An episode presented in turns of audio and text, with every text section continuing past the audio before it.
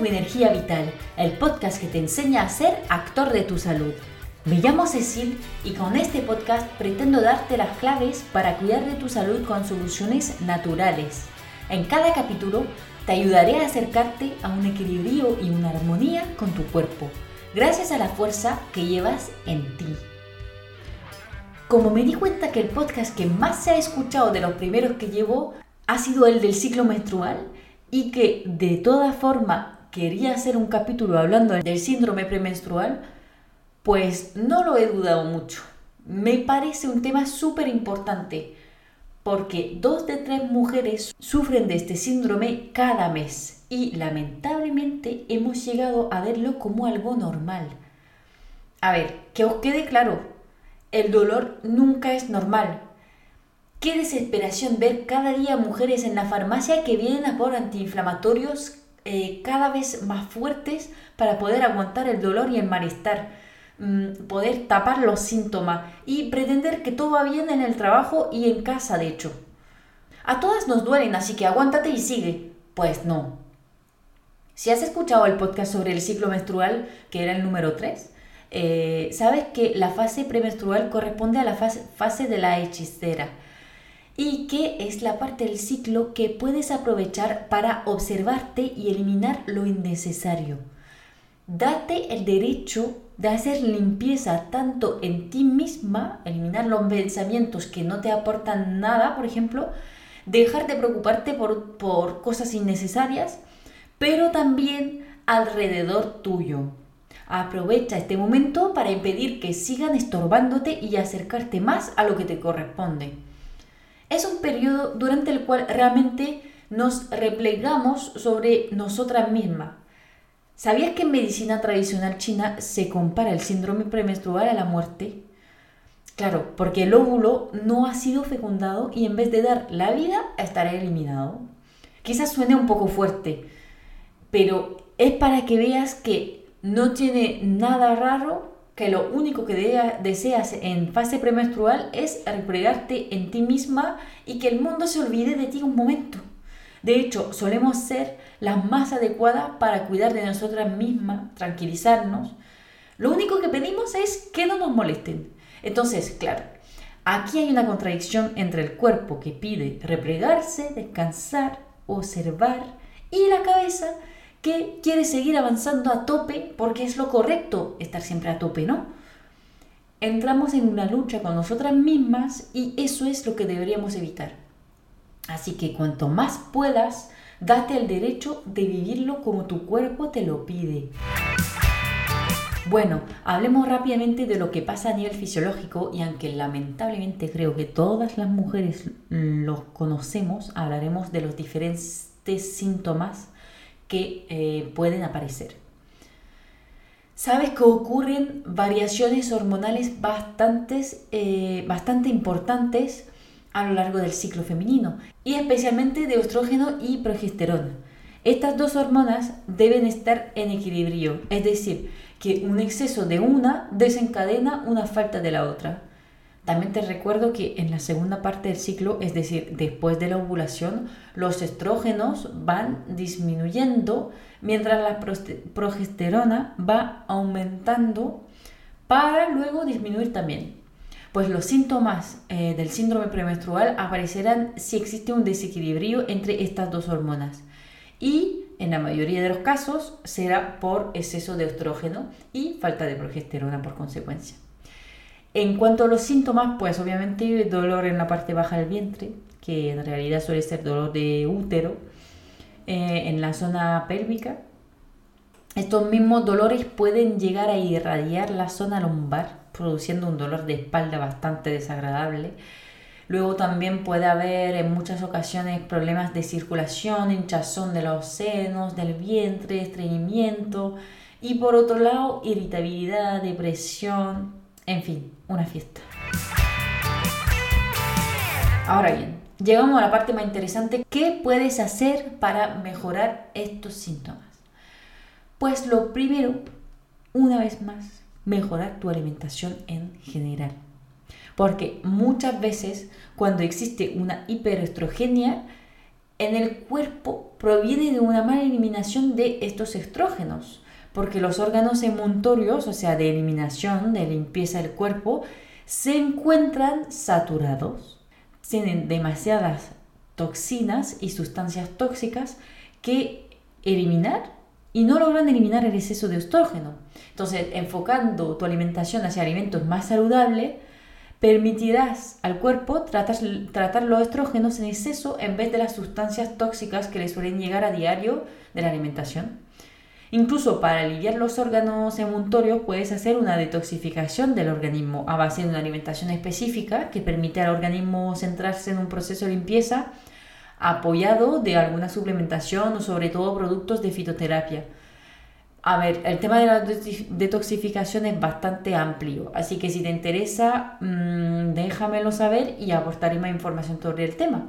De hecho, no se puede hacer en cualquier momento del año, sino idealmente en otoño, o sea, ahora mismo. Y también en primavera. Pero lo dicho, si te interesa, avísame y hablaré más ampliamente del proceso. Aparte del efecto detoxificante de una alimentación saludable, también es importante que consumes alimentos antiinflamatorios acercándote a medida que vayas acercándote al momento de tu periodo. Eso te ayudará a limitar el dolor y el hinchazón que sientes. Una alimentación antiinflamatoria sería, obviamente, sin productos ultraprocesados y procesados, con muy poco azúcar, utilizar productos em, suave para, eh, para los, los, hidratos de carbono, como el boñato, por ejemplo, comer mm, muy poca carne y más si no es biológica, limitar incluso el gluten, no consumir mucho café, que son los excitantes, así. Bueno, el, té verde sí, porque tiene em, propiedades antioxidantes y eso, e infusiones, pues sí, sin problema, las que quieran. Comer en abundancia verduras y especialmente de hojas verdes, nueces, que son fuentes de omega 3, o sea, antiinflamatorio, y también pescado azul, aceite de oliva. Puedes añadir especies a tus comidas, especialmente cúrcuma, conocido por sus propiedades antiinflamatorias. Aparte de la alimentación, puedes ayudar tu cuerpo con algunos complementos y plantas. Lo primero, y porque es algo que falta en muchas personas, el magnesio y la vitamina B6. Eh, como lo he dicho ya en el eh, podcast anterior, eh, el magnesio está involucrado en más de 300 reacciones bioquímicas en tu cuerpo y la falta de este mineral puede producir problemas a muchos niveles. La primera planta que quería comentarte es la planta estrella de la salud femenina y es la frambuesa, más específicamente las hojas de frambuesa. Es un, antiespasmódico del útero que ayuda mucho a aliviar el, dolor de regla. Además, tiene también propiedades antiinflamatorias. Eh, bueno, tómatelo en infusiones a lo largo del día sin problema. Eh, si lo encuentras en tintura, pues mejor, porque viene más concentrado y es más fácil de tomar que beber mucha infusión todo el día, porque se necesita una cantidad bastante elevada de la planta. Si sabes que sueles tener mucho dolor durante el periodo premenstrual o menstrual, empieza desde la mitad del ciclo, cerca de la ovulación, a tomártelo a diario. Cuando lo necesitas, eh, te puedes tomar hasta una pipeta de tintura cada 15 minutos, o sea, cuando tienes dolores. Otra estrella, estrella de la salud femenina es la milendrama. La milendrama favorece el equilibrio hormonal y además actúa como detoxificante del hígado por su sabor amargo. También, para más comodidad, si la encuentras en tintura, pues mejor. En cuanto a la posología, pues tómate dos pipetas de tintura por la mañana y por la noche o dos tazas de infusión.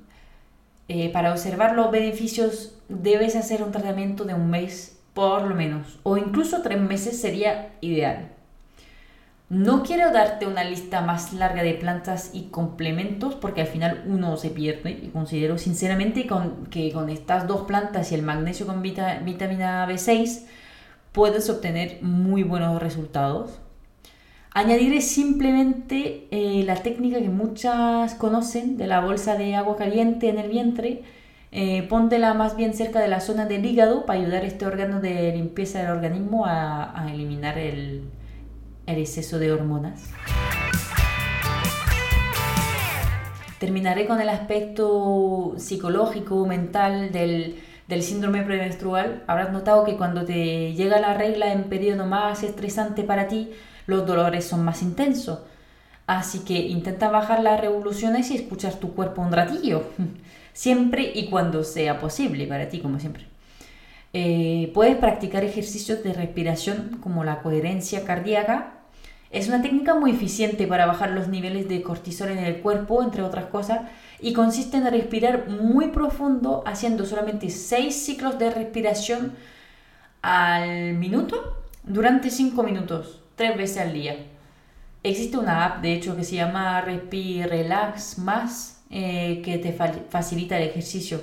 Solamente tienes que seguir la burbujita que sube y baja con tu respiración. Además te ponen una música así súper relajante, muy buena, a mí me gusta. Otra técnica sería obviamente la meditación que permite tranquilizarte y además eh, aprender a escuchar tu intuición, entre muchos otros beneficios de la meditación obviamente.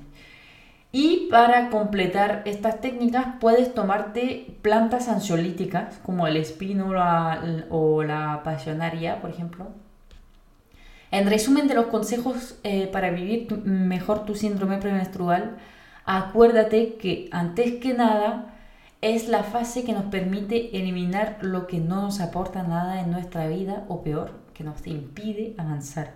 Así que no te sientas culpable de mm, ser más lenta, de cuidar de ti misma en este periodo e intenta tomártelo de forma positiva. Eso sí, no permitas que te haga sufrir cada mes Prueba los consejos del podcast de hoy, investiga por ti misma eh, y prueba lo que, lo que sientes que te puede corresponder mejor. Porque, repito, el dolor nunca representa una normalidad de una situación. Empieza cuidando tu alimentación, si no lo estás haciendo ya, y sobre todo en segunda fase del ciclo, enfocándote en una alimentación antiinflamatoria. Intenta disminuir el estrés, ya sé que es complicado, pero inténtalo y dormir mejor como siempre. Y pues prueba eh, suplementarte con magnesio y vitamina 6 y tomarte hojas de frambuesas y miren rama, eh, que son realmente plantas que han demostrado ser muy eficientes en salud femenina.